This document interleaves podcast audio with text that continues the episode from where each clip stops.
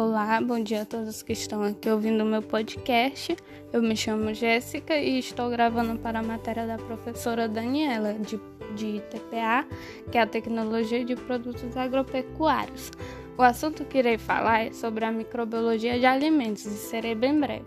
É, a microbiologia de alimentos é uma área de muitos estudos e pesquisas por muito tempo, por ser muito importante para a indústria alimentícia. É, de modo geral, a microbiologia de alimentos é responsável pelo estudo da influência que diversos microorganismos exercem nas características dos produtos alimentícios, é, que são consumidos pelos seres humanos e animais, e dos riscos que eles trazem à saúde humana e dos animais também. Tem como objetivo conhecer e identificar os gêneros de bactérias, fungos, leveduras, etc é, de maior ocorrência nos alimentos e o papel que cada um desempenha neles. É, com o surgimento de alimentos preparados, começaram a ocorrer problemas relacionados e a doenças transmitidas por alimentos e a rápida deterioração devido à conservação inadequada. A indústria de alimentos dos dias de hoje é, inclui micro-organismos na produção de diversos produtos, como bebidas alcoólicas, vinagre, azeitonas, pães e vários outros produtos que nós consumimos.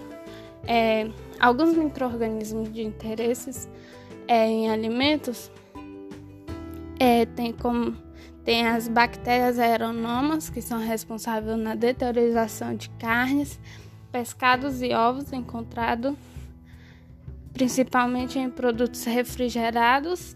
Tem também a bactéria Micrococcus, que são encontradas em vários locais, desde pelos de animais, solo, água e muitos outros é, e muitos alimentos e estão associadas na deteriorização de produtos de laticínios e carnes processadas. Tem também os bolores que se encontram em alimentos é, e um deles é a alternaria, que é um bolo comum na deteriorização de tomates, pimentões, maçãs e frutas cítricas.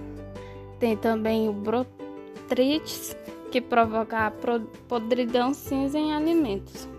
É importante conhecer o desenvolvimento desses micro-organismos nos alimentos para eliminar os riscos deles à saúde humana, entender a prevenção e o retardamento do surgimento de alterações indesejáveis nos alimentos.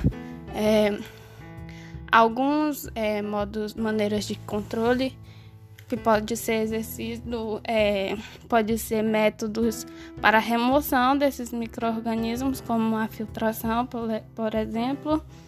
É, tem a manutenção de condições atmosféricas desfavoráveis à multiplicação, como embalagens a vácuo, é, através do uso de temperaturas elevadas e do frio.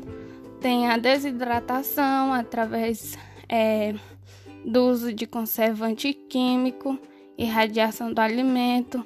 Tem a destruição mecânica dos micro-organismos com altas pressões.